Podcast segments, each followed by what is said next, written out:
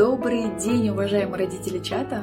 Сегодня я записала вам а, про прикорм информацию очень интересную, актуальную для размышления, для переосмысления, а, принятия нового витка информации, который позволит вам подготовиться для прикорма.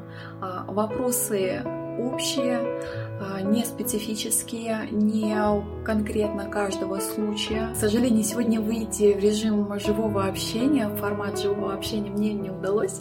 Вот там сидят малыши, и пока все спокойно, я решила вам записать видео. Мы знаем, что... А, второй бежит. Рассказать вам хотелось именно в формате вот такого живого общения, но через видео, да, я надеюсь, что я передам всю эту энергетику, которая вот во мне сейчас есть, и с которой хотелось бы мне с вами поделиться. Информация очень важна для тех, кто а, готовится к новому периоду жизни ребенка и мамы ведению прикорма, и в частности для тех, кто уже, а, допустим, имеет опыт или в процессе этого опыта. Давайте попробуем разобрать некоторые важные моменты. Хотелось бы начать с того, что этап ведения прикорма – это довольно ответственный этап а, в жизни каждой семьи ребенка. Почему? Потому что возникает потребность накормить ребенка продуктами, отличными от грудного молока и молочной смеси. И многие мамы, практически все, в частности и в точности. А, мы, как специалисты, относятся к этому периоду жизни а, серьезно. Высокая ответственность она повышает уровень тревожности. И на нашем пути материнства этой самой тревожности довольно много.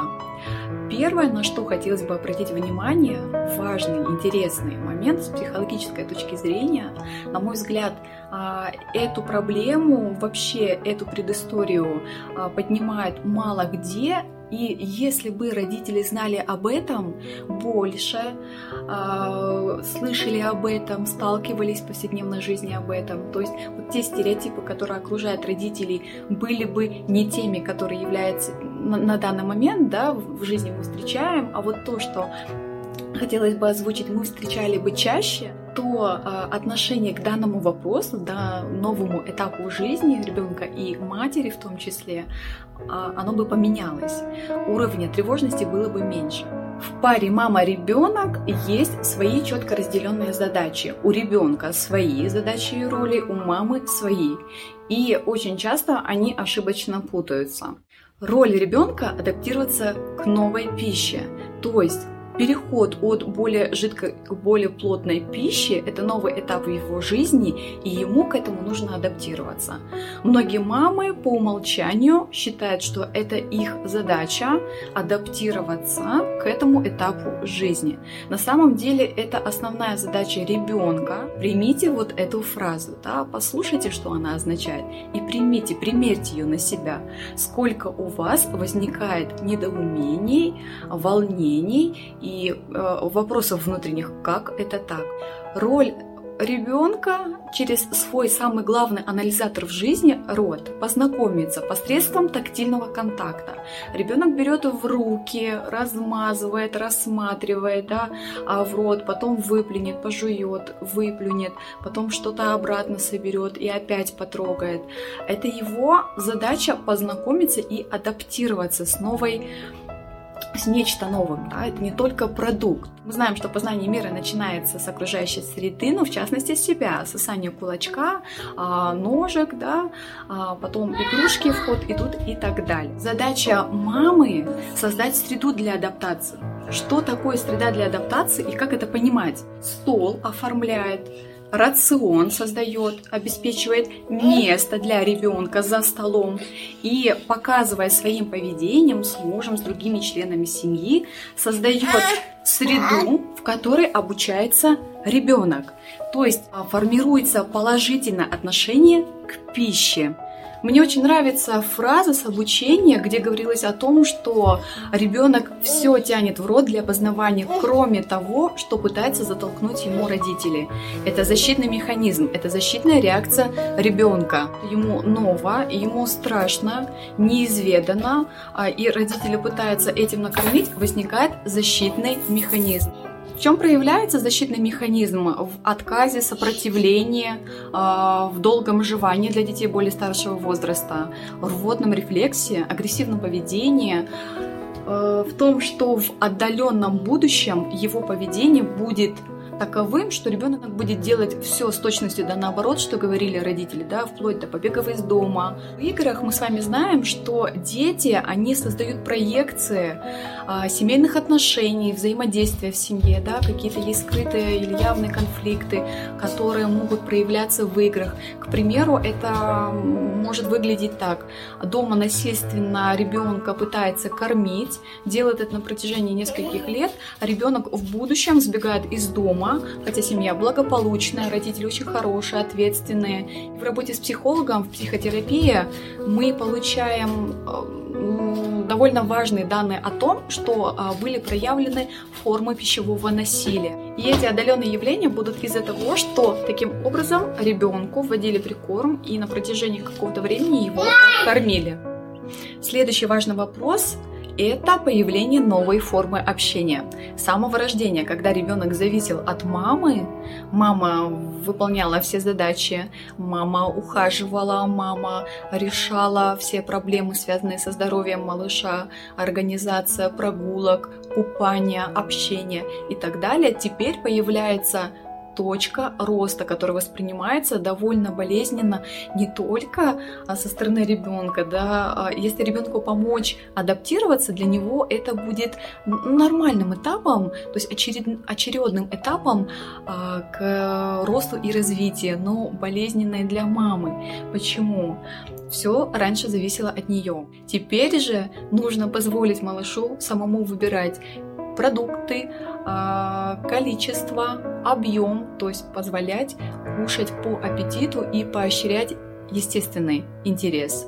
Для мамы это новое ощущение, пугающее, вы знаете, даже в голове возникает такое словосочетание «вот это поворот». То есть в этой паре не я главный, и теперь он решает, сколько ему есть, ведь столько убеждений о том, что он голодный, а, каких-то мнимых признаков о том, что он голодный, да, критика со стороны родственников, даже специалистов. Поэтому сейчас новый этап, когда происходит сепарация не только ребенка от мамы, но и мамы от ребенка довольно интересный опыт, интересный этап. Я опять-таки повторюсь, а, скажу даже, что возможно болезненный, поскольку ситуации бывают разные в разных семьях. И если ребенок долгожданный или были какие-то проблемы с зачатием, предыдущие беременности заканчивались невынашиванием или какие-либо заболевания или сложные роды, дать право ребенку выбирать, сколько есть по аппетиту, позволять ему считывать свои сигналы, это довольно серьезный этап в жизни мамы.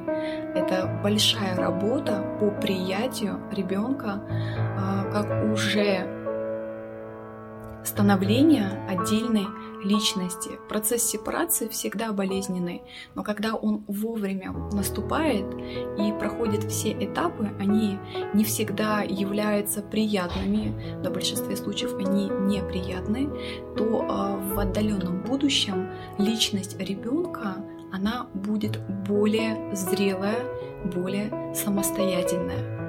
Поэтому на этом этапе жизни маме важно найти новые формы проявления любви в качестве компенсации, поскольку, повторюсь, ранее все делала мама. Здоровый, активный ребенок всегда подаст сигнал о том, что он голоден. Поэтому маме тоже нужно принять эту мысль о том, что он способен подать сигналы о голоде. Здоровый ребенок, он всегда энергичный, активный, бегает, прыгает, скачет. И такой ребенок нуждается дотация энергии. То есть, чтобы ему получить эту энергию, ему нужно кушать. Поэтому, чтобы быть в активности, это же интересно, ребенок познает окружающий мир, ему все интересно, он продолжает изучать этот мир с помощью своего самого главного анализатора, да, через ротовую полость. И он всегда будет просить кушать. Здоровые дети всегда сигнализируют о том, что они хотят кушать. Если в вопросах реорганизации прикорма, когда идет работа со специалистом по питанию, вы понимаете, понимаете, что настаивать нельзя, проявлять форму пищевого насилия нельзя, вы берете ребеночка за стол и просто показываете, как вы кушаете, какое-то время он может не брать, но это нормально, да, потому что часть э, времени он подвергался а, так скажем, проявлению мягких или более жестких форм пищевого насилия, теперь ему предоставляет право выбора, то есть ему к этому тоже нужно адаптироваться, надо дать этому время, поэтому если какое-то время, ну опять-таки это будет в работе со специалистом, он вам об этом укажет, э, ребенок не будет брать самостоятельно или подходить и говорить, мама, я хочу кушать, дергать за юбку или показывать, или дай-дай и так далее, там пальчиком показывать, это нормально. В конкретно каждом случае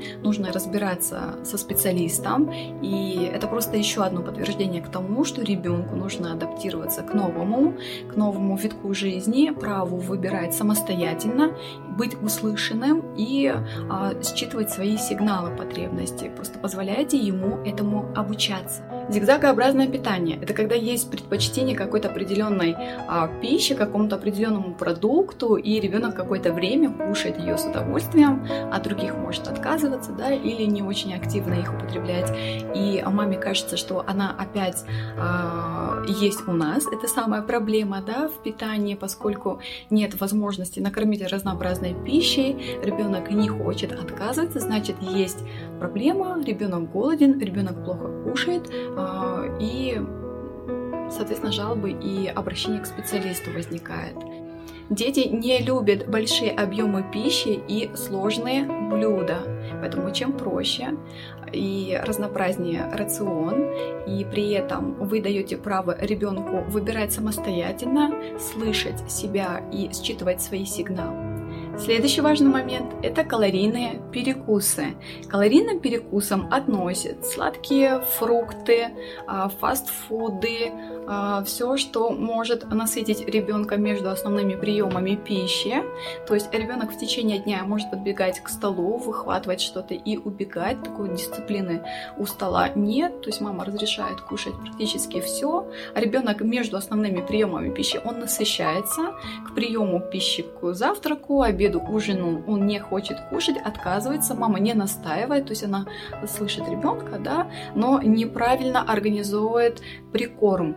То есть, когда перекусы калорийные, ребенок из э, вот этого, возможно, небольшого объема пищи получает достаточно для себя энергию, но основные приемы они пропускаются. Возникает жалоба мамы, мысли о том, что опять есть проблема, ребенок не кушает совсем. Иногда мамы вообще в расчет не берут эти перекусы и считают, что ребенок а, ну, просто вообще не кушает от слова совсем.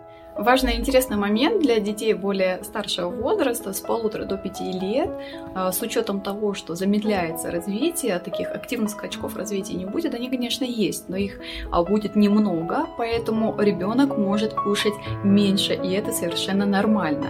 Нельзя настаивать заставлять, принуждать а, посредством игр, книжек, песен, плясок а, ребенка кушать больше. Или, например, сегодня он съел 90 грамм какой-то порции определенной еды, а вчера он съел 170 по подсчетам мамы, и мама опять считает, что э, у них есть проблема, и ребенок плохо кушает. Ребенку полтора года, и это совершенно нормальная ситуация. Привет всем, помаши ручкой. Помаши всем ручкой. Привет, привет!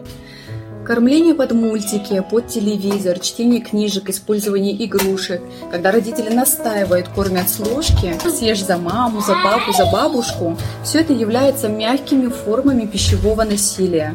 И, а, как мы с вами говорили, влечет за собой определенные последствия в будущем.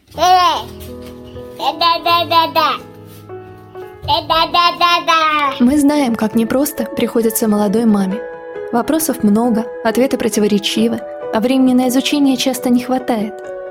Именно для этого мы собрали основные темы материнства и объединили их в одном сервисе. Мы надеемся, что эта информация будет полезна для вас и даст понимание происходящим процессам. Желаем вам счастливого и спокойного родительства. Присоединяйтесь к нам. До новых встреч!